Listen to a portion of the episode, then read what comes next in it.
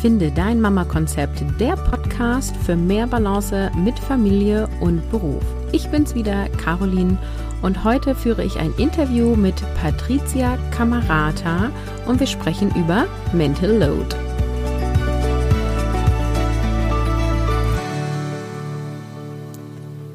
Hallo!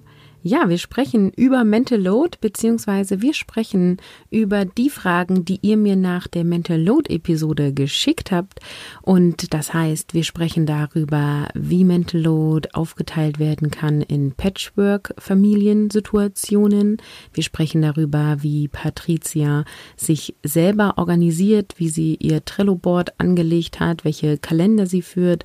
Und wir sprechen unter anderem auch darüber, wie sie Pausen einbaut und wie wichtig Pausen sind für berufstätige Eltern. Patricia Camarata ist Bestsellerautorin und Podcasterin. Mit ihren Schulkindern und Partnern lebt sie in Berlin. Sie ist Pionierin in Sachen Mental Load. Dazu, was Mental Load ist, spreche ich ja in der Episode 132. Wenn du die noch nicht gehört hast, ich verlinke dir die natürlich in den Show Notes, beziehungsweise findest du sie auch unter carolinhabekost.de slash 132. Patricia führt zwei Podcasts mit Kindern leben und den Podcast nur 30 Minuten. Und ihr Buch Raus aus der Mental Load Falle beschreibt, wie gerechte Arbeitsteilung in der Familie gelingt. Die Links zu dem Podcast und auch zu dem Buch findest du in die Show Notes. Und jetzt klicke ich dich rein in das Interview mit Patricia, wo sie die Hörerinnen Fragen beantwortet. Viel Spaß! Hallo, ich freue mich hier zu sein. Ja, wie schon angekündigt, habe ich ja ein paar Fragen gesammelt von den Hörerinnen und wir starten einfach mal mitten rein. Die Frage, die tatsächlich mit am häufigsten gekommen ist, ist, äh, wie organisierst du deinen Alltag? Also du hast mal erwähnt, äh, du nutzt Trello ähm, und uns interessiert quasi, also ist das ein Board? Hast du ein Board? Hast du mehrere? Führst du einen Kalender? Führst du mehrere Kalender? Wie organisierst du dich? Ja, also ähm, ich äh, benutze mehrere Tools äh, und ich glaube auch nicht daran, weil viele, die suchen ja immer nach dem Tool, das irgendwie alles zusammenbringt, äh, damit man alles an einem Ort hat. Und ich glaube, dieses Tool wird es äh, nie geben, äh, sondern man muss immer gucken, was für einen passt. Und für uns passt auf jeden Fall so als zentrales Instrument Trello. Äh, nicht nur äh, für die Familienorga, also ich würde schon sagen, mein ganzes Leben dreht sich sozusagen um Trello mittlerweile. Ähm, aber für die Familienorga finde ich es eben sehr niederschwellig, weil ähm, wir haben da eine Liste ähm, beziehungsweise eben ein Board, das wir ähm, Familienleben nennen. Und da machen wir für jeden Wochentag äh, eine Liste und auf die Karten schreiben wir eben unterschiedliche Themen. Das fängt an mit dem Themen, die ganz am Anfang mich unfassbar genervt haben, wie zum Beispiel die Essensplanung ähm, dass wir tatsächlich ganz konkret für jeden Tag da reinschreiben, was gekocht wird. Und man kann ja da auch hinterlegen, wer das macht. Ähm, und in Ergänzung dazu haben wir eine eigene App, ähm, wo wir eben die Zutaten, die gekauft werden, gleich draufwerfen. Das heißt, praktisch sieht es so aus, dass wir ähm, idealerweise eben in Ruhe an einem Sonntag eine Wochenplanung starten. Da macht einer das Trello-Board eben auf, der andere hat die App und wir fangen eben an mit der Essensplanung beispielsweise. Da schreiben wir dann rein, was an den einzelnen Tagen gegessen wird. Dann gucken wir, was ist noch da, äh, was muss eingekauft werden. Der andere oder die andere ergänzt dann eben die Einkaufs-App. Wir haben auch ein bisschen aus Faulheit uns schon mal so nochmal eine Liste angelegt mit Dingen, die die Kinder gerne essen, dass wir also nicht jedes Mal wieder uns alles neu überlegen müssen, sondern wir können die Karten quasi von da nehmen und in die einzelnen Wochentage irgendwie reinwerfen. Ähm, und dann schreiben wir so neuralgische Themen, sage ich mal, noch da rein. Also beispielsweise, ähm, wenn äh, die Kinder ähm, zum Beispiel Wandertag haben oder es gibt bei einem Kind äh, freitags immer so ein Frühstücksbuffet, wo man äh, geschnippeltes Gemüse oder Obst oder sowas mitbringt ähm, oder es ist Sport ähm, oder es ist bei einem Kindergeburtstag eingeladen etc. Die Sachen schreiben wir auch als Karten da rein und sprechen das dann durch. Also quasi den ganzen Prozess, nicht nur, aha, das Kind ist jetzt da, sondern ähm, wie sieht es denn praktisch aus? Wie kommt es dahin? Wie wird es wieder abgeholt? Wer ist dafür verantwortlich? Und ähm, um das überhaupt äh, feststellen zu können, haben wir dann noch unsere eigenen Kalender. Also, weil da stehen dann eben unsere Arbeits- und Privattermine und da sehen wir dann, ob wir überhaupt äh, die Kapazität haben. Äh, und wenn wir jetzt zum Beispiel wirklich verreist sind, ähm, dann würden wir das da auch nochmal in das Trello-Board irgendwie als Reminder reinschreiben, weil dann automatisch sozusagen der andere für den Tag vollständig äh, ja verantwortlich ist von irgendwie morgens Frühstück machen und alle anderen Karten sozusagen automatisch auch. Und das, ähm, ja, das ist sozusagen, das sind unsere Tools und mit denen klappt das eigentlich sehr, sehr gut. Und das hat vor allem, finde ich, den tollen Vorteil, dass dieses ähm, ständige ähm, was mich früher so belastet hat, gefragt werden, was gibt's zu essen, was ist, was passiert eigentlich am Dienstag, wann war nochmal Wandertag etc. Das steht alles in der Trello-Liste und das kann jeder da nachgucken. Ähm, und das ist auch äh, quasi ein Umerziehungsprozess gewesen von, ähm, ich werde immer angesprochen zu, man guckt erstmal ähm, in das Trello-Board, ob es da Antworten gibt. Und das ist zu, sage ich mal, 95 Prozent so. Ähm, und dann äh, kommen eben 95 Prozent der Mama, Mama, was ist da eigentlich? Oder äh, quasi, wenn der Partner fragt, äh, das kommt gar nicht erst zu mir, sondern man kann sich selber kompetent informieren. Wie alt waren deine Kinder, als du das etabliert hast?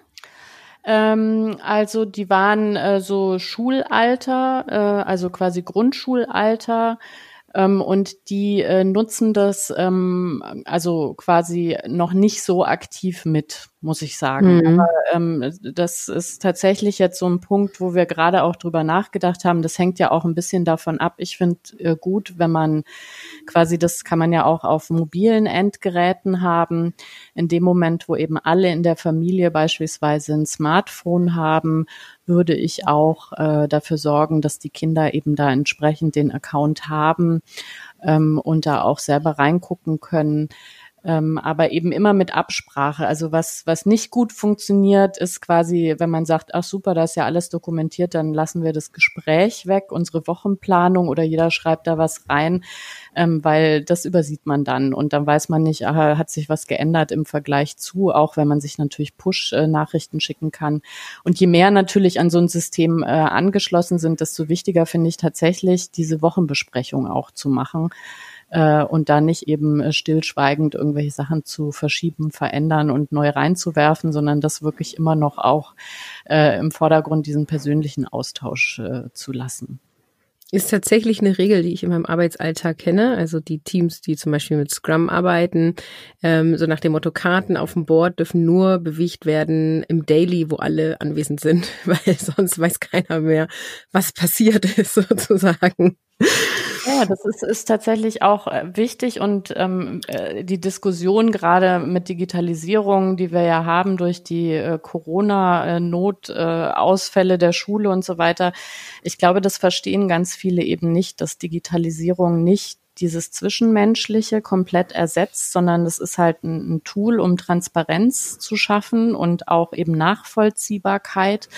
Ähm, aber die, die, die tatsächliche Kommunikation ersetzt es eben nicht. Und dafür muss man immer auch einen Modus weiter finden, sonst funktioniert das nicht. Also ähm, das wird, glaube ich, sehr, sehr oft übersehen, gerade von Kritikern äh, von allen möglichen digitalen Methoden, die dann sagen, ja, das fällt ja weg, weil nee, es fällt nicht weg, sondern wir sind darauf angewiesen, als Team, ja auch als Familienteam eben weiter direkt miteinander zu kommunizieren und da auch ähm, Transparenz zu schaffen, so wie du das sagst, im Arbeitsleben eben mit den Dailies. Ja, sehe ich auch so. Und nochmal zurück zu deinem Trello-Board. Habt ihr dann quasi eine Spalte pro Tag oder wie kann ich mir das vorstellen? Genau, wir haben eine Spalte pro Tag, also das eben mindestens, also von Montag bis inklusive Wochenende. Das Wochenende darf man nicht äh, vergessen, weil da sind ja auch ganz viele Sachen mit dabei.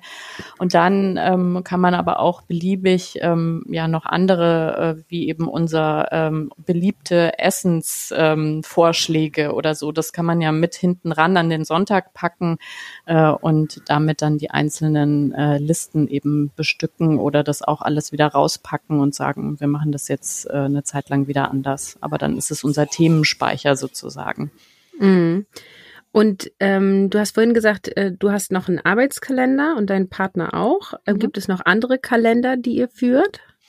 Nee, eigentlich nicht. Also äh, das haben wir äh, bewusst versucht zu reduzieren, weil wir auch dann immer drüber nachgedacht haben, sollen wir das auch noch teilen? Und äh, wir haben verschiedene Kalendertools dann ausprobiert, wo man dann verschiedene Ansichten und äh, Partnerkalender und so weiter. Und das wurde dann irgendwann so bunt und ne, man hat dann einen privaten, der Partner hat einen privaten, dann gibt's noch äh, quasi, äh, weil wir ja ähm, auch äh, getrennt, also ich bin getrennt erziehend. Ähm, es gibt dann noch eben einen äh, biologischen Vater zu äh, den Kindern, die äh, bei uns in der Familie sind. Da könnte man dann auch noch einen Kalender importieren. Und da war der Komplexitätsgrad einfach zu hoch. Also da habe ich äh, einen Wochentag aufgemacht. Wir haben das ausprobiert und da habe ich gesagt, nee, also das ist so bunt äh, und da sind, da steht so viel drin. Ähm, da ist dann der Informationswert wieder gleich null. Ich halte das lieber eben getrennt, dass jeder seine eigenen Sachen im Blick hat und verantwortlich möglich ist, die eben zu kommunizieren und abzugleichen. Das finde ich total spannend, weil ähm, wie machst du das denn, wenn jetzt irgendwie klar ist, in drei Wochen ist dieser Wandertag? Wo notierst du dir das dann? Weil die Woche ist ja dann noch nicht im Trello-Board, oder? Äh, das ist richtig, ähm, aber wir ähm, dadurch, dass wir sozusagen in der Wochenbesprechung haben wir ja einmal das Trello-Board äh, offen und aber unsere Kalender auch. Und da spitzen wir immer schon so ein bisschen in die in die kommende Woche sozusagen, ob es da größere To-Dos gibt, die eigentlich schon begonnen, also in die, also in der vorherigen Woche begonnen werden müssen. Okay. Genau. Ja.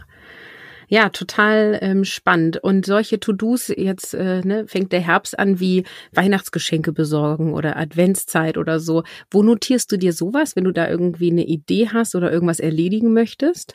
Ähm, das machen wir auch ganz viel in unserer äh, Einkaufs-App, äh, ähm, weil da ist ja egal, ob man jetzt einen Einkauf organisiert oder ob man, äh, wir haben da, wo du sagst, Weihnachtsgeschenke, tatsächlich äh, eine äh, eigene Liste auch nochmal, wo so Geschenkideen, also wenn das Kind im November mal gesagt hat, ich fände ja total spannend dies und jenes Buch, ähm, dann werfen wir das da rein. Und wenn dann in der Trello-Liste sozusagen irgendwann kommt, Mensch, wir müssen uns jetzt äh, um äh, Weihnachtsgeschenke kümmern, irgendwie, das können wir vielleicht ja mal am Wochenende machen dann äh, können wir sozusagen in die Liste da rein äh, gucken und haben dann schon ganz viele Sachen, müssen da vielleicht nochmal aktiv fragen, äh, wünschst du dir es immer noch oder ist es vielleicht schon geschenkt worden, weil ein Geburtstag dazwischen war und das hat irgendwie die Tante geschenkt oder so. Ähm, genau, aber das geht mit ganz vielen Themen, also auch Urlaub beispielsweise haben wir äh, so eine Liste, wo wir sagen, ach Mensch, da wollen wir noch mal hin. Oder da hat uns irgendwie eine Freundin gesagt, dass es total super ist. Oder wir haben ein Kind, das irgendwie ganz begeistert einfach alle Fahnen in Europa am Ort irgendwie kaufen möchte und äh, uns dann immer Tipps gibt, ähm, ja, wir könnten doch mal in Tschechien Urlaub machen. Und äh, das schreiben wir dann da alles rein. Oder also dass da wirklich gerade oder ich habe eine Serie gesehen, wo ich dachte, oh mein Gott, das ist so eine tolle Landschaft äh, habe ich das irgendwie gegoogelt und dann sehe ich, ach, das ist, ähm, das ist die böhmische Schweiz, also sprich wieder Tschechien. Mensch, da müssen wir mal Urlaub machen, dann packe ich das da in die Liste. Ja, cool. Ich habe ja auch tatsächlich so eine digitale Wunschliste, die ich quasi das ganze Jahr überfülle. Also jede Person in unserer Familie hat so eine Wunschliste äh, und da wird auch immer alles reingehauen. Es ist auch immer der gleiche Link und alle Verwandten haben diesen Link und wenn die denen irgendwann mal was schenken wollen, egal zu welchem Anlass, können sie da reingucken und wenn sie das schenken, müssen sie es wegklicken. Ja, das finde ich auch sehr mental load äh, äh, entnehmend sozusagen diese ganze Koordination auch nicht mehr zu machen. Ne? Absolut, das ist ja auch dieses Ausspeichern, also wirklich quasi den eigenen Arbeitsspeicher irgendwie entlasten, indem man Sachen, die äh, irgendwie mal im Alltag aufpoppen, einfach an, an einem festen Ort, der dann eben auch teilbar ist mit anderen, äh, dokumentiert letztendlich und damit eben ähm, dann den Speicherplatz im eigenen Gehirn einfach freigibt. Das ist eine große Erleichterung. Ja, dann gehen wir doch mal zur nächsten Hörerinnenfrage. Ähm, und zwar lautet die, wie kann man mit Mental Load besser umgehen, den inneren Stress von all dem, was trotz Aufteilung mit dem Partner noch da ist? Also im Sinne von, wie kann ich pünktlich den Stift fallen lassen am Arbeitsplatz, wenn ich an dem Tag dran bin, die Kinder abholen? Hast du da Lösungsideen? Also das ist ähm, tatsächlich eine ganz schöne Herausforderung. Also da sehe ich so mehrere Themen, wenn man mal auf dieses Arbeitsplatzthema geht. Da ist, glaube ich, wirklich auch das A und O die Kommunikation und eben im Team so einen stabilen Erwartungshorizont über meine Ressourcen letztendlich ähm, zu kommunizieren. Also wir haben das bei uns konkret auch so, dass wir tatsächlich jeden Tag eben so ein Daily haben ähm, wo man äh, bestimmte Sachen ja ankündigen kann. Und das machen wir aber auch äh, sozusagen, äh, wenn ich weiß, ich muss Donnerstag wirklich um 16 Uhr den Stift fallen lassen, dann kommuniziere ich das schon Montag und dann sage ich das am Donnerstag dann nochmal. Ähm, und äh, das finde ich ganz wichtig, dass man sich eben im Team, im Arbeitsteam auch darauf einstellen kann. Und dafür ist diese Transparenz eben notwendig. Und ähm, da fand ich auch wirklich äh, spannend äh, zu lernen, dass äh, ja der Umgang, wie transparent man damit ist, warum wer äh, zu welcher Uhrzeit äh, weg muss, so unterschiedlich in einzelnen Abteilungen ist. Und dass vielen das auch unangenehm ist, das zu sagen, dass es eben tatsächlich wegen der Kinder ist. Ähm, und da kann ich nur ermutigen, dass, so ist halt meine Erfahrung, dass äh, vor allem Männer da sich äh, aktiver einbringen, dass die also äh, ähm, gerade auch Führungskräfte ähm, wirklich sowas auch kommunizieren und sagen, wir haben bei uns in der Familie ausgemacht, Dienstag und Donnerstag hole ich das Kind vom Kindergarten ab. Das heißt, ich kann nicht, also ich bin verfügbar bis 16 Uhr. Äh, und so müssen halt dann die Termine auch gelegt werden oder das findet halt ohne mich statt. Und das hat nochmal eine andere Zugwirkung, als wenn man eben eine weibliche Angestellte auch ist. Also hat jetzt nicht so viel mit mir zu tun, aber quasi ist so ein bisschen so der Appell, ähm, da, dass, dass ähm, davon profitieren letztendlich eben alle Eltern, wenn man gerade als männliche Führungskraft da äh, so ein Rollenbild durchbricht und an der Stelle gut mitmacht, sage ich mal. Ja. Ich habe da ein schönes Beispiel. Ich habe einen Kollegen, der hat mal äh, sich abgemeldet für unser Daily und hat gesagt, ich mache heute Vertretung in der Kita. Da ist eine Erzieherin ausgefallen. Ich komme erst um 13 Uhr. Und das fand ich so cool, weil es eben ein männlicher Kollege war. Und ich habe mich danach bei ihm bedankt ne? und habe gesagt, mach bitte mehr sowas. Oh. Und das hat er überhaupt nicht realisiert, wie äh, wie gut das quasi den Müttern im Team getan hat, dass es mal ein Vater so verbalisiert hat. Und jetzt immer, wenn er irgendwas mit seiner Tochter macht und so, sagt er immer, ich muss heute früher nach Hause, weil meine Tochter. Mhm. und dachte ich, ja, cool, ähm, freue ich mich drüber. Ja, ja, das ist, also manchmal sind es wirklich die kleinen Sachen. Also wir, wir hatten auch mal eine männliche Führungskraft, wirklich sehr hoch in der Hierarchie. Es war ein sehr großes Unternehmen. Ähm, der hatte einfach auf seinem Desktop ein äh, Foto von äh, seinem Kind und immer wenn der äh, in so einer großen Sitzung quasi seinen Rechner an den Beamer angeschlossen hat, konnte man erstmal das Kind sehen. ähm, und das fand ich total super. Also das ist eben leider durch diese Rollenerwartungen ist das ein ganz anderer Effekt, ob man das eben als Frau macht oder eben als Mann. Ähm, aber da in Erinnerung zu rufen, ähm, ich bin eben Vater und äh, ich, äh, tra ich trage da auch meine Verantwortung und übernehme To-Dos. Ähm, das sind eben manchmal ganz kleine Hebel und ähm, ja, um nochmal auf die ursprüngliche Frage zurückzukommen, äh, da wirklich einfach also Mut haben, transparent sein, anderen die Möglichkeit geben, einen Erwartungshorizont äh, zu bilden. Und dann natürlich hilft es auch nochmal, ähm, wir haben bei uns die Kalender äh, für alle sozusagen einsehbar. Äh, und dann äh, kann man ja markieren zum Beispiel, äh, wann die Arbeitszeit ist, äh, wann man überhaupt verfügbar ist. Und man kann sich dann auch ähm, Blocker reinmachen, die muss man ja dann nicht äh, benennen, aber so ein bisschen, dass die Leute eben nicht bis an die Kante ranplanen und sagen, äh, wenn jemand um 16 Uhr weg muss und der Termin dauert eine Stunde, ähm, dann lege ich da nochmal schön um 15.15 Uhr 15, äh, einen Termin hin, das wird schon hinhauen, sondern dass man da vielleicht einfach schon mal so eine halbe Stunde äh, selber aus seinem Kalender raus äh, trennt, äh, dass man diesen Puffer eben sich nicht erkämpfen muss, äh, sondern der ist dann einfach schon mit eingeplant und man muss dann nicht schwitzend in der Sitzung sitzen und hoffen, oh Gott, hoffentlich stellt jetzt nicht noch jemand eine Frage oder sich denken, oh, ich habe eigentlich auch noch eine ganz dringende, aber die kann ich jetzt selber gar nicht stellen, weil ich muss ja weg. Also ich finde, an dem Punkt hilft tatsächlich einerseits eine gute Organisation, also so wie du das sagst, ne, nicht kurz vor Schluss noch Termine annehmen. Also wenn man eine Termineinladung kriegt, kann man die ja auch ablehnen ne? Mhm. und dann einen anderen Termin vorschlagen. Oder ich habe zum Beispiel auch in meinem Arbeitskalender einen Termin, der äh, immer von acht bis neun Uhr ähm, ist, jeden, also quasi jeden Arbeitstag. Ich arbeite ja drei volle Tage.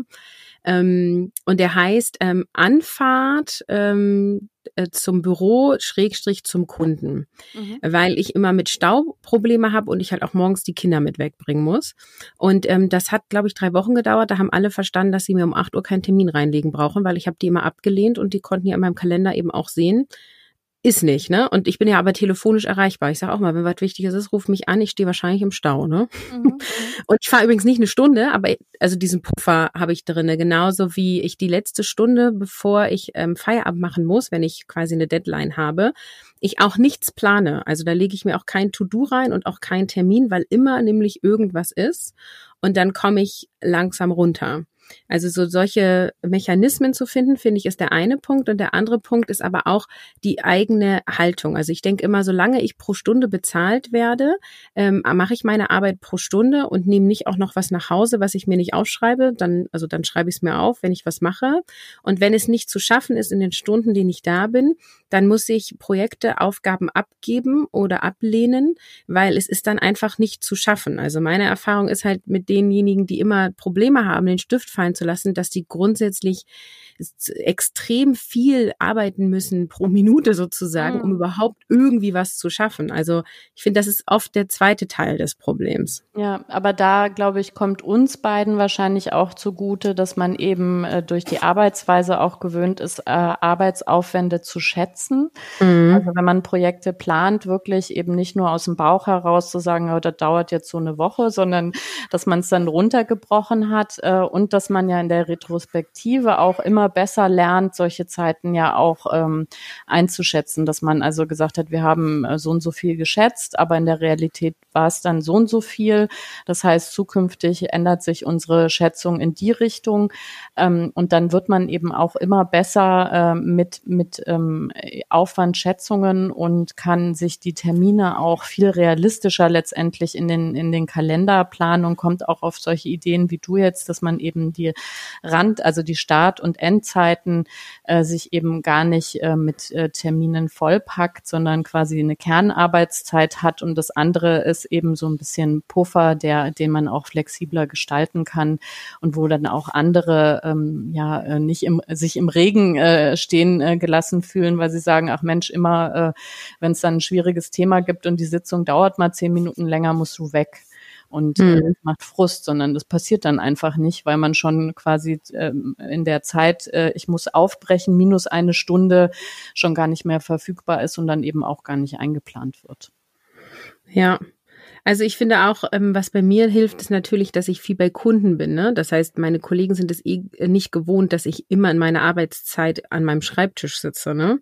Äh, das ist auch ein Riesenvorteil, weil diese Erwartungshaltung nicht da ist. Die sitzt da von 8 bis 17 Uhr, sondern ich bin halt auch ganze Tage einfach beim Kunden und dann nur telefonisch oder per Mail erreichbar. Ne? Mhm, ja, aber ich, ich glaube, man kann es auch, also das ist ein Vorteil, aber auch wenn man wirklich sehr viel präsent ist, ist das eben auch einfach so ein bisschen Übungssache äh, und so ein Miteinander, sich da aufeinander eben einzustellen und ähm, das auch gut zu dokumentieren, weil äh, quasi sonst hat man da ja auch, äh, muss man ja, ich kann ja nicht mehr die zehn Termine von fünf unterschiedlichen Kollegen irgendwie merken, sondern es entwickelt sich dann zwar so eine Routine im Team, aber ähm, äh, das nachgucken zu können. Also äh, das äh, verlangt dann eben auch jeweils Selbstdisziplin bei den Personen, dann den Kalender auch gut zu pflegen beispielsweise. Ja. Gut, dann habe ich noch ein Thema. ähm, und zwar geht es hier um Patchwork-Familie und das würde ich gerne vorlesen, weil es ist ein bisschen länger. Mhm. Ähm, die Frage, also sie schreibt, ich lebe mit meinem Mann, unserem 1,5-Jährigen und meiner großen 6-Jährigen als Patchwork-Familie zusammen. Der Papa der Großen wohnt 2,5 Stunden weg, ist verlässlich alle zwei Wochen für sie da, aber eben für eine Beteiligung im Alltag im organisatorischen Sinne viel zu weit weg. Wie nun die Dinge aufteilen, die organisatorisch durch die Kinder anfallen. Die Beziehung zwischen meiner großen Tochter und meinem Mann ist gut, aber eben nicht elterlich. Das heißt, ich habe das Gefühl, dass ich den Mental Load zwischen uns aufteilen kann, sowohl emotionale Dinge als auch schulisches, da ich einfach viel näher dran bin. Für Schule, Vereine und so weiter kann ich, kann er nicht der Ansprechpartner sein, da er kein ja, Entziehungsberechtiger in Anführungsstrichen ist.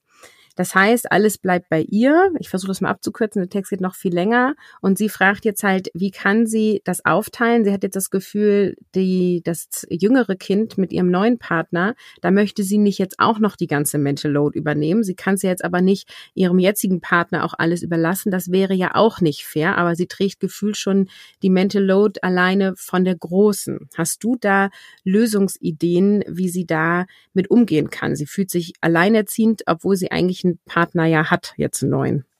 Also aus dem Bauch heraus äh, hätte ich dazu gesagt, eben auch aus der eigenen Erfahrung, diese Schranke im Kopf zu hinterfragen, warum eigentlich nicht das mit dem aktuellen Partner besprechen mal. Ähm, also ich, ich kenne das selber, dass man sagt, ja, wenn der nicht der biologische Vater ist, dann ist es ja also eigentlich eine Zumutung. Der ist ja eh schon so freundlich ungefähr ähm, zu akzeptieren, dass es da schon irgendwie ein Kind gibt und dass das auch äh, Zeit äh, und Liebe und so weiter irgendwie abzieht. Äh, und deswegen, also war das bei mir so, dass ich da immer ganz große Hemmungen hatte, ähm, dem Partner zu sagen, hey, äh, wollen wir uns das nicht teilen? Ähm, aber tatsächlich äh, hatte ich äh, das Glück, dass da mein Partner, ähm, also bei uns ist eben äh, eigentlich genau die gleiche Situation, irgendwann gesagt hat, findest du nicht, dass wir das jetzt einfach als äh, Familie äh, sehen können? Also egal wer wo äh, mit wem irgendwie verwandt ist, sondern äh, wir haben einen Alltag und den wollen wir organisieren und dazu gehört eben auch äh, gehören eben auch die Kinder, die jetzt eben nicht meine biologischen Kinder sind. Und gerade wenn die Situation eben so ist, dass der andere Vater eben ähm, ja ein Vater ist, der nicht so stark in, in den Alltag involviert ist, glaube ich, ähm, kriegt man das doch äh, ganz gut ähm, ja organisiert, indem man einfach sagt, hey, dann dann lass uns gar nicht immer wieder neu andenken, wie wie kann ich da Aufgaben abgeben oder den Vater involvieren, sondern wenn das für den auch okay ist, äh, zu sagen, dann haben wir unser kleines System eben ähm, was wir selber eben bearbeiten und das einfach mal mit dem, mit dem, mit dem aktuellen Partner, mit dem man Alltag teilt, wirklich offen besprechen, was da so die Möglichkeiten sind. Und ich würde da ganz optimistisch denken, ähm, dass da viele Möglichkeiten bestehen, weil letztendlich ist es ja immer ein Anliegen zu sagen, wenn wir Partner miteinander irgendwie umgehen, dann wollen wir ja, dass es uns gut geht und wenn ein Teil davon ist, dass wir eben auch Arbeiten teilen können und ähm, die jetzt mit den Kindern zu tun haben, dann ist das eben der Weg dahin. Und ähm, ja, das würde ich einfach mal ausprobieren sozusagen. Also sich nicht zu denken, das muss jetzt alles äh, bei mir sein, ähm, weil ich bin die Mutter und er ist eben nicht der Vater äh, und das ist sowieso ja vielleicht für ihn alles schon schwierig, sondern zu sagen, das ist jetzt eine gemeinsame Herausforderung und wir wussten ja auch, äh, dass das so ist. Hm. Also ich rede jetzt nur theoretisch, weil ich selber die Erfahrung nicht habe, aber bei uns ist es zum Beispiel auch so, dass wir uns äh, die Kinder und die Themen aufteilen. Ne? Also jetzt sind ja beide Großen in der Grundschule, aber als sie noch Kinder und Schule waren, war das so, dass mein Mann alles mit Kindergarten gemacht hat und ich alles mit Schule. Äh, das heißt, ich habe mich quasi um unser zweites Kind äh, in dem Sinne keine Verantwortung gehabt, aber alles fürs erste Kind. Und vielleicht ist das ja auch was, was die sonst vereinbaren können, wenn sie nicht alles Hälfte Hälfte teilen wollen in der neuen Kernfamilie sozusagen, sondern halt zu sagen, ähm, okay, ich kümmere mich um die Sechsjährige und du primär um den 1,5-Jährigen, also was so diese Verantwortung nach außen eben auch angeht, ne, fände ich rein objektiv betrachtet auch faires Modell. So. Ja, klar, natürlich. Also das ist ja sowieso, ähm, mir wird ja oft, wenn man nicht vielleicht das ganze Buch gelesen hat, unterstellt, dass ich auf diese 50-50-Aufteilung in wirklich, äh, also ausgerechnet in Minuten äh, pro Woche äh, bestehe. Aber das, äh, das stimmt halt überhaupt nicht, sondern es geht ja darum, was wirklich beide was sich für, für die Partner gut anfühlt. Ähm, und da gibt's auch sogar Studien zu, die sozusagen sagen, äh, wenn es sich gerecht anfühlt, dann ist die äh, Zufriedenheit am höchsten. Und das muss rechnerisch nicht 50-50 sein. Und genauso äh, kann man eben ja auch darüber reden, ähm, welche Arbeiten oder welche Denkarbeiten und Verantwortung übernehmen wir. Und da kann es ja eben ein Modell sein, so wie du gesagt hast. Äh, einer kümmert sich um das eine Kind, der andere um das andere und die Themen. Ähm, oder man hat halt andere Gründe, dass man sagt, nee, das wollen wir eben äh, quasi, damit ich schon mal weiß, wie es dann in der Schule ist, obwohl äh, jetzt mein biologisches Kind, das Kindergartenkind, das kann ja genauso interessant sein, dass man sagt, nee, dann will ich es doch lieber teilen, weil dann lerne ich schon mal die ganzen Sachen, äh, die quasi dann für, für äh, mein biologisches Kind irgendwann äh, relevant werden. Also da gibt's, glaube ich, ganz ganz viele Wege und ähm, ich würde versuchen zu ermutigen, sich nicht zu scheuen, einfach äh, ins Gespräch zu kommen ähm, und da eben zu sagen, guck mal, das ist äh, für mich tatsächlich eine ganz schöne Belastung. Ähm, und ich würde mich freuen, wenn wir da irgendwie einen Weg finden würden, der eben für mich eine Entlastung ist. Und da kann aber auch sein, äh, im Übrigen, ähm, also das gilt ja immer, ähm, unabhängig jetzt von dieser Patchwork-Situation. Ich finde es auch empfehlenswert, einmal anzugucken, was gibt es irgendwie alles für Themen und welche Themen sind wirklich, also wichtig im Sinne von, die müssen wir machen. Ähm, und welche Themen sind vielleicht eher Themen, die man so macht, weil das alle machen. Ähm, aber wenn man näher drüber nachdenkt, sich zu sagen, hm, das macht eigentlich ganz schön viel Stress, ähm, aber eigentlich brauchen wir das nicht. Also können wir das vielleicht auch mal nicht machen oder irgendwie äh, pragmatischer lösen oder so. Also das ist auf jeden Fall natürlich auch immer ein Punkt, wo man sich entlasten kann, dass man eben alles nicht auf dem allerhöchsten Niveau macht, sondern auch sich selber sagt, Mensch, Klar, äh, Plätzchen backen ist schön, aber vielleicht halt nicht irgendwie zehn Bleche jetzt äh, zu Weihnachten mit den Kindern, sondern dass man sagt, ich back mal zwei Bleche vor, weil eigentlich finden die Kinder irgendwie toll, äh, die zu dekorieren und dann haben die nach zwei Blechen sowieso keine Lust mehr äh, und den Rest kaufen wir einfach dazu oder so. Also keine Ahnung. Also dass man wirklich mal so kleine Sachen auch hinterfragt, wie was gibt's da so für Quick and Dirty Lösungen und das ist dann auch eine Entlastung. Kann ich auch noch mal kurz was teilen? Wir haben eine Familie in der Schule, die, wenn so Kuchenbuffet soll mitgebracht werden, die gehen immer zum Bäcker, kaufen Kuchen und bringen den mit und der wird dann quasi in der Schule wieder verkauft, ne?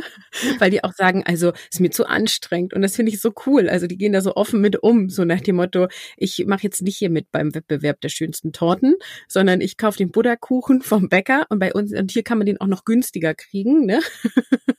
Weil da wird ja irgendwie ein Kuchenstück in der Schule für 50 Cent oder so so verkauft.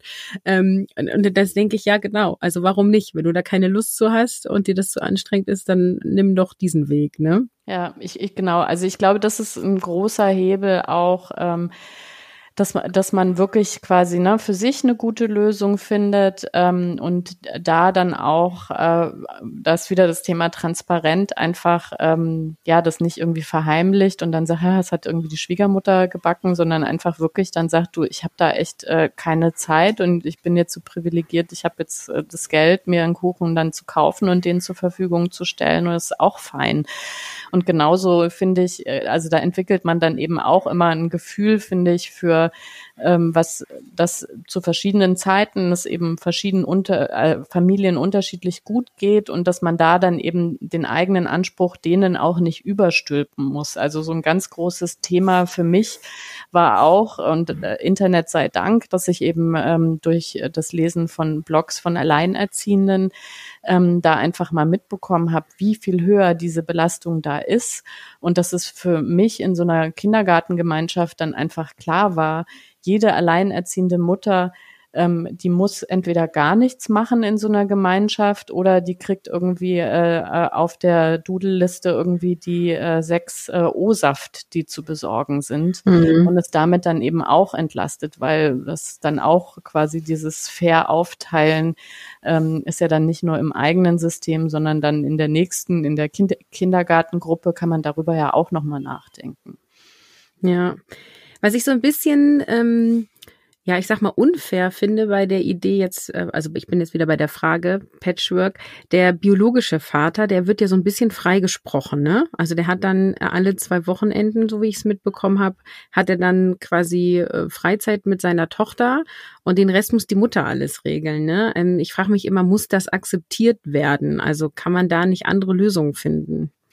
Also ich sag mal, also ohne was über die konkrete Situation zu wissen, aber über viele Situationen hinweg äh, gab es ja oft, ähm, denke ich mal, bevor man sich getrennt hat, schon Gründe. Und ähm, diese Gründe kann ich mir schon vorstellen, dass die auch in so einer unfairen Verteilung lagen äh, oder dass das auch so ein Dauerstressthema war. Und das, ist, also aus meiner persönlichen Erfahrung kann ich sagen, das wird nicht besser, wenn man sich getrennt hat. Also man hat dann kein, nicht äh, zwangsläufig eine bessere Kommunikation und dann klappen plötzlich Sachen, die vorher nicht geklappt haben. Und äh, insofern, äh, mir hat es geholfen, da einfach loszulassen. Also einfach diesen, diesen Anspruch, den ich eigentlich habe und an dem ich mich auch zerrieben habe, ähm, loszulassen und zu sagen, das ist dann jetzt so. Und ähm, dann ist es äh, für, für alle am Ende, äh, wenn man es dann tatsächlich aufrechnet, weniger Energie verschwendet, weil ich einfach von Anfang an gesagt habe, ähm, ich äh, mache das eben mit und habe dafür ein paar Tage aber frei und so ist es dann. Hm. Annahme der Situation ja letztendlich auch dann, ne? Genau, und das, also, und das ist auch nicht einfach. Also da habe ich tatsächlich, äh, also ich habe länger äh, Therapie äh, gemacht äh, und das war bei mir so ein Dauerthema, eben diese, also das sowieso das Thema loslassen, ähm, aber eben auch ohne Groll loszulassen und zu sagen, ich nehme das jetzt eben so an, wie das ist. Und am Ende bedeutet das aber, wenn ich das äh, geschafft habe, meine Widerstände äh, und meine Vorstellungen loszulassen, ähm, dann ist es wirklich energiesparend für mich, ähm, das so zu machen. Und ähm, mir geht's damit viel besser als mit dem ewigen Versuch, da doch eine gleiche Aufteilung zu erzielen. Hm. Da gehe ich gleich mal über zum Thema, was ich auch ansprechen wollte. Auch wieder eine Frage einer Hörerin. Ähm, ihr fällt es schwer, Verantwortung abzugeben. Sie hat auch ein bisschen ausführlicher geschrieben, Erfahrung im Team, Dinge abzugeben, hat nicht geklappt und in der Familie ist es auch schwer. Und sie fragt, wie kann ich denn lernen, ähm, ja, Verantwortung zu delegieren, abzugeben, nicht mehr das im Kopf zu haben. Hm. Also das ist, glaube ich, eine der allergrößten ähm, Schritte, die man ähm, beim Aufteilen von Mental Load tatsächlich äh, macht und auch, glaube ich, so eine Daueraufgabe. Und das ist nichts, was quasi man schnipst und dann ähm, ist, ist das irgendwie anders, egal was man irgendwie vereinbart hat, sondern also da ist, glaube ich, das Erste, sich zu sagen, das dauert. Also da, da ist das braucht Zeit, äh, weil man muss was umlernen, ganz klar. Ähm, ähm, Gerade wenn man eben diese Verantwortung freiwillig an sich gezogen hat und dann zu sieht, das ist jetzt aber auch zu viel und man hat das viele Jahre gemacht, dann gibt es eben keinen Schalter, dass man sagt, ja, ich entscheide mich da jetzt anders und der Partner sagt auch, er macht das äh, und dann ist das so, sondern ähm, man muss Vertrauen aufbauen. Ähm, und mir hat bei diesem Vertrauen, das klappt schon, ähm, haben zwei Sachen geholfen. Also einmal wirklich mit dem Partner explizit äh, abzusprechen und zu sagen, es geht eben nicht um die Delegation eines To-Dos, wo ich am Ende trotzdem die Verantwortung habe und die zeigt sich ja vor allem dann, wenn das To-Do irgendwie schief geht oder nicht erledigt wird oder nicht zu dem Zeitpunkt erledigt wird, zu dem es erledigt sein soll, dass ich dann immer wieder einspringe, sondern dass man klar sagt, das ist jetzt dein Thema und du kannst es auch gestalten, aber wenn es schief geht, musst du es auch äh, in den Griff kriegen. Und ähm, dann äh, geht es natürlich nicht darum, einen Partner dann komplett alleine zu lassen, aber dass das wirklich schon mal abgesprochen ist und das ist auch was, was man dann ja aushalten muss, ne? Dass man vielleicht schon so, ich sehe, ich habe ja bestimmte Erfahrungswerte, ich sehe jetzt schon, das wird vielleicht irgendwie alles so ein bisschen knapp oder hm, dann übersieht der Partner vielleicht, dass irgendwie wie heute ein Feiertag irgendwie ist an einem Samstag, wo man eigentlich dachte, da kann man noch einkaufen gehen oder so. ähm, aber dann eben nicht katastrophisieren, sondern zu sagen, das ist ein erwachsener Mensch, der wird eine Lösung finden äh, und äh, es ist eben nicht, wird der Worst Case irgendwie eintreten, sondern weiß ich nicht, vielleicht hat man ein schlecht gelauntes Kind, was dann sagt, du hast doch eigentlich gesagt das und das hat nicht stattgefunden und dann kann man sagen, ja, ähm, aber wende dich bitte an die andere Person, die ist nämlich äh, dafür verantwortlich und dann könnt ihr das irgendwie besprechen, wie eine Lösung aussieht. Also dass man da wirklich weiterleitet und sagt, nee, ich kriege jetzt eben die negativen Effekte auch nicht ab, äh, sondern das macht dann eben der andere. Ähm, und das muss dem aber natürlich auch klar sein, dass, dass eben, wenn Dinge schiefgehen, er auch äh, zuständig dafür ist. Und das andere, der andere große Hebel ist für mich, ähm, in der Softwareprogrammierung nennt man das Definition of Done, also dass man sich darüber unterhält, bestimmte Dinge. Ähm, wie soll denn da das Ergebnis eigentlich aussehen? Wenn man sagt, ich habe das jetzt viele Jahre gemacht, ich habe bestimmte Erfahrungswerte und auch vielleicht einen bestimmten Anspruch, ähm, aber sich da, wenn eben so eine Verantwortung abgegeben wird, mit dem Partner hinsetzen und darüber zu sprechen, was ist denn meine Vorstellung von diese Aufgabe ist tatsächlich erledigt, da bleiben nicht irgendwelche Sachen liegen, die ich dann doch wieder abarbeiten muss oder die sich wie so ein Rattenschwanz irgendwie kumulieren und irgendwann mir äh, um die Ohren fliegen, sondern wie sieht denn dieser Endzustand aus? Und da äh, muss man dann aber auch fairerweise sagen, wenn das ein anderer übernimmt, der möchte auch eigene Erfahrungen machen. Und es gibt in der Regel nicht die eine goldene Lösung und alle anderen Lösungen funktionieren nicht, sondern es gibt ganz oft sehr viele Lösungen, die auch passen, die nicht die eigene Lösung sind, aber da dem Partner auch Freiräume lassen, aber eben damit man ja letztendlich eben nicht äh, nachts äh, die ganze Zeit darüber nachdenkt, zumindest halt diese Eckpunkte miteinander zu besprechen. Und an so einem ganz banalen Beispiel, was aber in vielen Familien ein Riesenthema ist, also zum Beispiel der Schuhkauf von Kindern, dass man eben wirklich sagt, du, das mache ich jetzt seit Jahren und das ich kann auch langsam nicht mehr. Gerade so diese Kindergartenkinder, die dann wie so Puppen vor den Fernsehern in den äh, Geschäften sitzen und sich da Schuhe anprobieren lassen, sagen, das passt. Und dann drücken die plötzlich, wenn man zu Hause ist. Und das irgendwie bei mehreren Kindern seit zehn Jahren Riesenfrustthema, bitte übernimm du das. Und dass man dann eben aber sagt, gut, wie, aber was ist denn also dann der Anspruch an diesen Schuh? Nämlich, er ist also für die Saison geeignet. Also wenn wir sagen, es geht jetzt äh, in den, in den Herbst, dann soll der wasserfest sein, eine feste Sohle haben, irgendwie, ne, sowas. Ähm, dann bespricht man vielleicht auch ein Budget dass man sagt, so vom Familieneinkommen abhängig stelle ich mir da Betrag X irgendwie vor und ähm, dass man auch so ein bisschen im Blick hat und zu sagen, na ja, also erfahrungsgemäß so ab Mitte Oktober kommt dann doch die regnerische Zeit. Das heißt, äh, mir wäre daran gelegen, dass so im Oktober bis spätestens Mitte Oktober dieser Schuh gekauft ist. Und dann ist gut. Und dann spricht man nicht darüber und sagt, ja, eigentlich wollte ich aber, dass die so ein Altrosé sind und Wildleder gefällt mir aber auch nicht, weil die sind so schwierig zu putzen und so Applikationen finde ich jetzt auch doof und ja, sondern dass man eben nicht dann 200 Punkte sagt, die musst du alle erfüllen, sondern man hat diese drei, nämlich Budget, wann ist der da, der Schuh und er, er passt zur Saison und dann muss man loslassen. Und da muss man auch an sich arbeiten, eben wenn dann das Kind mit dem Mann und einem Schuh nach Hause kommt, der die drei Kriterien äh, erfüllt, aber die eigenen ästhetischen Vorstellungen vielleicht nicht, den lächelnd anzugucken und sich zu sagen, ich musste diesen Schuh nicht kaufen, wunderbar. Jetzt aus dem Zimmer heraus, damit meine Blicke nicht irgendwie noch sagen, oh Gott, diese Hello Kitty Applikationen hätten ja auch nicht unbedingt sein müssen. ähm, und gut ist. Und das muss man umlernen. Und, äh, und das am Anfang ähm, wird es immer so sein, dass man quasi Ende September selber denkt, oh Mann, jetzt müssten aber mal die Schuhe gekauft werden. Und dann muss man eben aushalten. Man hat es irgendwie besprochen. Und wenn der Mann dann erst am 11. Oktober losgeht, dann macht das am Anfang Unruhe, aber wenn am Ende quasi dann wirklich Mitte Oktober die Schuhe da sind, dann kann man ja überhaupt erst diese Erfahrung machen und ähm, das Vertrauen aufbauen, dass es zukünftig auch äh, gut klappen wird. Und ich glaube, da ist auch ganz viel Humor und dass man auch mal auf sich selber guckt. Ja, also ich habe damals gemerkt, äh, wie das bei mir so ein akutes Thema war, dass ich in vielen Sachen wirklich sehr verkrampft war aus dieser schlechten Erfahrung heraus, auch wenn Sachen eben nicht gut klappen und dass ich ähm, da ja irgendwie auch schwierig irgendwie war. Und wenn man dann aber einen Partner hat, der sagt, ich, ich will das machen, ich bin dabei, wir arbeiten daran, ähm, dann lieber sich über sich lustig machen als über den Partner, der gerade in einem Lernprozess ist und das dann so ein bisschen eben dem Ganzen auch Zeit geben.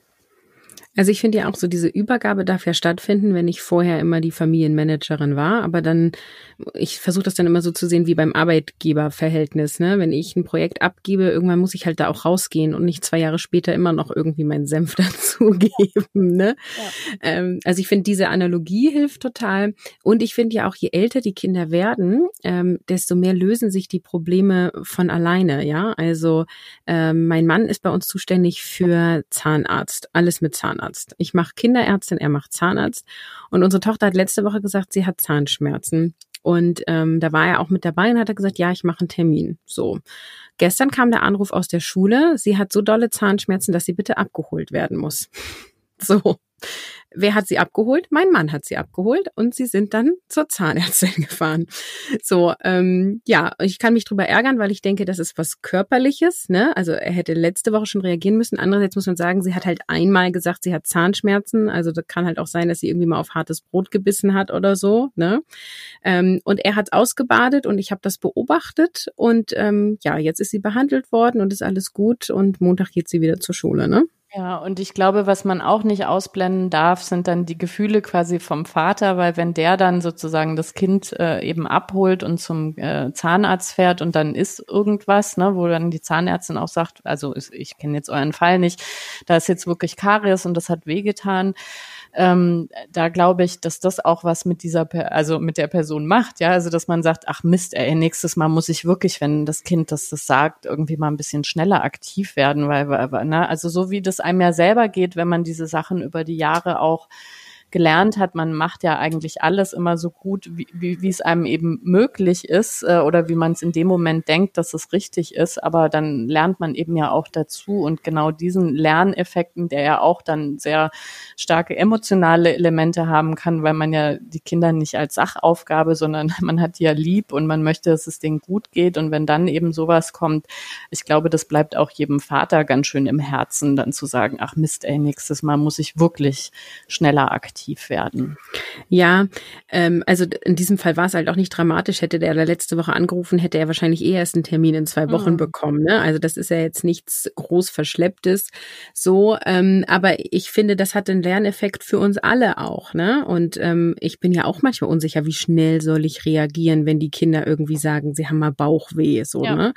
Äh, da muss, renne ich auch nicht jedes Mal gleich zur Kinderärztin und manchmal fahre ich damit ganz gut und manchmal denke ich mal, wäre es mal zwei Tage eher hingefahren fahren, so, ne? Ja, ja, aber das darf man eben nicht ausblenden, dass das, das Recht hat der Partner auch, wenn der Sachen eben bis zu einem bestimmten Zeitpunkt noch nicht gemacht hat und das eben neu lernt. Und ähm, ich glaube, das hilft einfach, das im Hinterkopf zu haben, diesen, also wirklich sich zu sagen, ich habe das auch gelernt und ich habe auch Spielräume, weil ich eben genau für solche Sachen weiß man ja oft, also man, man erwägt ja quasi einfach ab und entscheidet dann und das ähm, muss der Partner, finde ich, auch dürfen. Und da ist dann auch dieses Thema geteilte Verantwortung, wenn es also Sachen sind, die schwieriger sind als jetzt das konkrete Beispiel, dass man da eben auch vielleicht eher dann sogar sagt, naja, das ist vielleicht auch eine Sache, die ich gar nicht selber entscheiden will, sondern da möchte ich bewusst die Verantwortung teilen. Also was weiß ich, größere Themen ist ja sowas wie äh, die weiterführende Schule oder so, dass mhm. man da eben sagt, pff, das ist wirklich auch eine Sache, klar, ich kann mich da informieren, ich kann zum Tag der offenen Tür und so weiter weiter. Aber eigentlich möchte ich, äh, dass wir da nicht möglichst effizient unsere Ressourcen trennen und Zeiten verdoppeln, sondern dass wir zusammen den Tag der offenen Tür uns austauschen. Was ist dir aufgefallen? Was ist dir aufgefallen? Was, ähm, was sind unsere Prioritäten? Und dann eben gemeinsam eine Entscheidung treffen und eben nicht die Last äh, dann bei einer Person ist. Und ähm, das spielt eben alles, finde ich, eine ganz große Rolle bei diesem Thema Verantwortung abgeben, ähm, zu entscheiden eben, also wo tue ich mich auch besonders schwer, das mache ich dann vielleicht auch weiter, wo fällt es mir leichter, so das sind meine ersten Schritte, wo ich meinem Partner auch was zutrauen kann. Und wo sind aber auch Themen, wo ich merke, hm, also das habe ich bis jetzt vielleicht alleine gemacht und das will ich in Zukunft eigentlich sogar zu zweit machen, das will ich gar nicht abgeben, sondern ich will wirklich Verantwortung teilen im Sinne von wir tragen gemein, gemeinschaftlich eben diese Entscheidung, weil wir uns gemeinschaftlich auch Gedanken darüber machen. Wir sind schon total fortgeschritten in der Zeit. Wir schaffen nicht alle Fragen, aber eine will ich zum Schluss noch stellen. Vielleicht kannst du kurz noch darauf antworten. Die Frage nach Erholung und Pausen. Hast du da irgendwas für dich? Ähm, gehst du montagsabends zum Yoga? Keine Ahnung, gehst du immer um 21 Uhr ins Bett? Wie machst du das, damit du deinen Alltag wuppst? Ähm, also wir machen das beide so, indem wir überhaupt mal das Thema wirklich als gesetzt sehen, nämlich dass jeder für sich ähm, familienfreie und kinderfreie Zeiten haben kann äh, und dass wir auch bewusst ähm, als Paar äh, familienfreie Zeiten einplanen. Und ich habe da festgestellt, dass, also da gibt es ja tatsächlich, was jetzt Hobbys angeht, äh, gibt es ja auch Studien zu, die sagen, Männer ähm, wenn die äh, eben Kinder bekommen, die nutzen ihre Hobbys ganz aktiv weiter, um sich eben so diesen, ne, also da mal verantwortungsfrei zu sein für, für einen Zeitraum X irgendwie und äh, sich ausruhen zu können äh, und so weiter äh, oder auspowern, je nachdem, was man da für, eine, für ein Hobby eben hat. Äh, und das ist auch gesellschaftlich total äh, anerkannt. Äh, und umgekehrt ist es so, dass viele Mütter, wenn eben Kinder kommen, ihre Hobbys aufgeben. Und dass es äh, auf der anderen Seite die gesellschaftliche Sicht gibt, also äh, die Kinder gehören zur Mutter und man ist äh, eine schlechte Mutter, wenn man sagt, ich habe das Bedürfnis, äh, äh familienfreie, kinderfreie Zeit auch zu haben. Äh, und das äh, lastet natürlich total äh, auf den Frauen und ähm, ist aber ja aus vielen Sachen äh, ungerecht und äh, es ist eigentlich sehr, sehr gut, äh, wirklich feste Zeiten einzuplanen. Und äh, das muss gar nicht ein Hobby sein. Äh, das müssen viele Paare für sich auch rausfinden, ähm, wa was einen Entlastung bringt. Ähm, also für manche ist es wichtig, wirklich aus der Wohnung rauszugehen. Äh, für manche ist aber die Erholung sozusagen in den eigenen Wänden äh, in Ruhe gelassen zu werden. Äh, und dann muss man eben gucken, wie kann das stattfinden. Also der Klassiker ist ja, vielleicht würde ja mal reichen, wenn man irgendwie ein, zwei Stunden im Bad für sich hat und sagt, hm. ich nehme eine Badewanne und ich äh, mache eine Maske und was weiß ich. Und dann hat man aber eben Kleinkinder, die vielleicht doch noch äh, einen starken Mamasog haben, weil man vielleicht ausgedehnter Elternzeit hatte. Die stehen dann eben vor der Tür und rufen die ganze Zeit. Und da ist dann so ein Punkt, wo man sagt, wenn man das mit dem Partner vereinbart, dann muss der mit den Kindern in der Zeit einfach was unternehmen. Ja, also dann ist, geht er halt auf den Spielplatz oder auch dieses morgendliche Ausschlafen, wenn man da sagt, dass da, da gibt's eben Absprachen. Ähm, Und es gibt aber ein Kind, was dann doch gerne ins Bett äh, hüpft und auf der Mutter rumhüpft, dann heißt es halt, dass der Vater einfach schon äh, zur wunderbaren Uhrzeit um sieben Uhr äh, sich anzieht und das Kind anzieht und sagt, hey, wir sind die Ersten auf dem Spielplatz und wir warten bis um 7.30 Uhr der Bäcker aufmacht und dann holen wir uns irgendwie ein Croissant und machen uns einen schönen Morgen. Ähm, aber dann hat äh, die Mutter sozusagen Me-Time zu Hause und zwar ohne eben dieses äh, schlechte Gewissen oder da muss man dann auch dran arbeiten, aber eben ohne auch diesen ähm, ja, dass die Kinder die ganze Zeit eben nach der Mutter verlangen. Ähm, und da gibt's, glaube ich, ganz viele Abstufungen bis hin zu, man kann auch alleine in Urlaub fahren. Das mache ich jetzt seit äh, drei Jahren. Ähm, und das war auch ein Lernprozess. Ähm, und ich habe am Anfang mich quasi keine 50 Kilometer von der Wohnung weggetraut, um Urlaub zu machen, weil ich dachte, oh Gott, wenn dann doch was ist und ich bin sonst wo. Ähm, aber da die Erfahrung zu machen, da ist dann nichts, sondern das Leben geht einfach weiter. Ähm, und das klappt auch alles hervorragend. Ähm, und äh, mit der Weile eben traue ich mich auch weiter weg und habe auch kein schlechtes Gewissen mehr, auch wenn andere mir immer wieder sagen, dass sie das befremdlich schrecklich finden, dass eine Mutter mal ein paar Tage ohne ihre Kinder sein möchte. Aber das einfach wirklich einfordern und machen und klein anfangen im Alltag und gucken, wie man sich damit fühlt und das ausdehnen oder eben gucken, welche Hobbys bringen einen auch mal äh, aus den eigenen vier Wänden raus äh, und das fest in den Kalender auch einplanen. Und ähm, da hat, äh, da gibt's, äh, es gibt ein schönes Buch von Eve Rodsky, ähm, Fair Play heißt das und geht auch eben um gerechte Verteilung äh, und äh, die sagt sowas wie äh, weibliche Zeit äh, wird gesehen wie Sand und männliche Zeit wie Diamanten. Und das fand ich eben in dem Zusammenhang ein total tollen, ein tolles Bild. Also, dass quasi Männer sind es total gewohnt, ihre Zeit ist wichtig, die planen das ein und wenn das im Kalender steht, dann findet das statt. Und äh, Frauen, die geben oft ihre Zeit auch auf und das fließt so wie Sand irgendwie vor sich hin in die Lücken rein und die sind Lückenfüller und die kümmern sich und die biegen noch alles irgendwie gerade, aber das darf eben nicht sein, sondern die Zeit muss gleichwertig sein zu der vom Partner und dazu gehören eben diese Inseln auch, wo man sich erholen kann, wo man einfach mal nicht angesprochen wird und den Kopf irgendwie ein bisschen frei bekommt, um dann auch wieder Kraft zu haben, eben in diesen Familienalltag einzusteigen und das eben auch dann ja wieder gerne zu machen alles. Ja, man wird ja auch klüger, ne? Also ich habe äh, bei unserem ersten Kind äh, war genauso, wie du beschreibst, ne? Ich lange in Elternzeit, ich Expertin für das Kind und äh, mein Mann hat zwar sich auch gekümmert, aber der war halt 40 Stunden arbeiten und hatte dann noch seine Hobbys. Der hat also einfach stundentechnisch viel weniger abgeleistet, was das Kind anging, als ich, ne? Und jetzt beim dritten ist es zwar so, dass ich aktuell in Elternzeit bin und er Vollzeit arbeitet. Das wird aber, also wir teilen das äh, quasi, wenn sie älter ist, noch anders auf. Ähm, aber es ist quasi jetzt schon ein anderer Umgang damit. Ne? Er bringt sie jeden abends ins Bett und sie ist jetzt sechs Monate alt ähm, und er ist heute Morgen mit ihr aufgestanden und ähm, ich gehe heute Abend mit einer Freundin essen und er hat alle drei Kinder alleine. Das wäre beim ersten Kind undenkbar gewesen mit sechs Monaten. Ne? Also äh, das, äh, da darf man sich entwickeln. Und äh, ich habe das damals, als ich erkannt habe, dass es so nicht weitergeht, auch nicht von heute auf morgen gemacht, sondern einfach in kleinen Schritten. Ne? So wie du sagst, so dieses, ich gehe jetzt in die Badewanne, äh, geht ihr doch, besucht ihr doch mal die Oma, bitte. So. Oder mhm. keine Ahnung, aber geht doch mal raus. Mhm. Und das klappt dann, ne?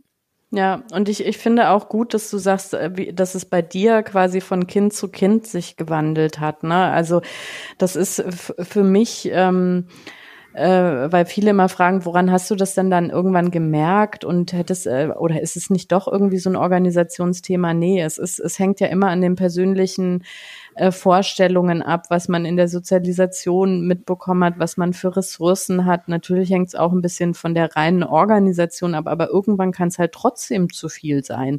Äh, und dann muss man überlegen, wie, wie will ich es denn zukünftig anders machen? Egal, was man zum Zeitpunkt X, äh, also wenn man überhaupt aktiv darüber gesprochen hat, ich glaube, das machen ganz viele Paare gar nicht, sondern dass man da wirklich sieht, hey, wenn, wenn jetzt ein Engpass da ist, dann müssen wir darüber sprechen, wie das für uns alle besser besser werden kann. Und da kann auch irgendwas plötzlich ganz, ganz anders gehandhabt werden als eben beim ersten Kind. Und das war für mich äh, auch eine wichtige Erkenntnis, ähm, dass, dass man eigentlich immer wieder so Punkte braucht, wo man regelmäßig sich mit einem Partner hinsetzt und sagt, du, wie, wie geht's uns gerade eigentlich und an welchen Punkten äh, merkst du, es ist äh, ein bisschen viel oder es wird langsam knapp und wo, wo geht's mir vielleicht so und was können wir zusammen tun, dass das irgendwie anders wird? Und manchmal muss man ja auch langfristig auf bestimmte Dinge hinarbeiten. Die gehen halt auch einfach nicht von heute auf morgen. Ja, es kann ja eben auch äh, beim Arbeitgeber dann ein Problem sein, wenn er den gleichen sozusagen hatte,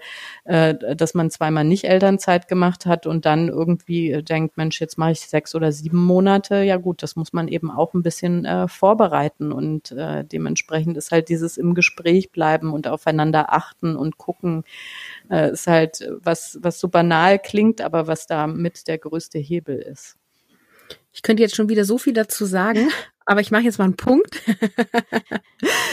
ähm, vielen lieben Dank für alle äh, Antworten auf die Fragen. Ich bin sehr gespannt auf das Feedback der Hörerinnen, aber ich bin mir sicher, dass die äh, sich alle bedanken werden.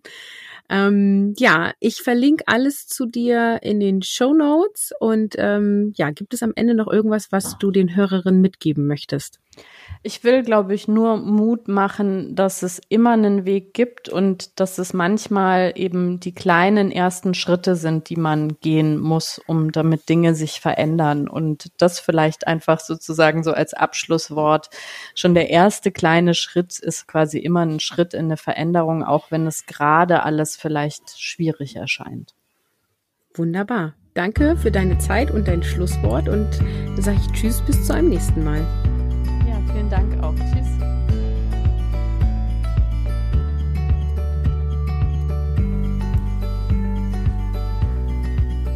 Das war's mit dem Interview. Ich hoffe, du hast viele Impulse für dich mitgenommen.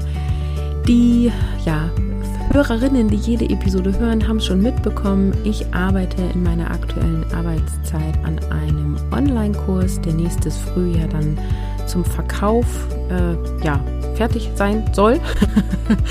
und ähm, wenn du Interesse hast an meinem Anti-Stress-Organisationssystem, dann ist dieser Online-Kurs was für dich, denn es wird darum gehen, wie du dich so organisieren kannst, dass du den Überblick behältst, aber dich nicht tot organisierst und strukturierst. Und wenn du Interesse hast, dann kannst du dich jetzt schon eintragen unter www.carolinhabekost.de slash Organisation. Auch diesen Link findest du dann in den Show Notes. Und es wird so sein, dass ich einen Probedurchlauf mache, einen Beta-Durchlauf mache, der kostenfrei sein wird. Und darauf kannst du dich jetzt bewerben. Wenn du dich darauf bewerben möchtest, dann trag dich da in die E-Mail-Liste ein und dann kommst du zu der äh, Abfrage für die Bewerbung. Genau. Also klick rein, ich freue mich auf dich und bis zu einem nächsten Mal.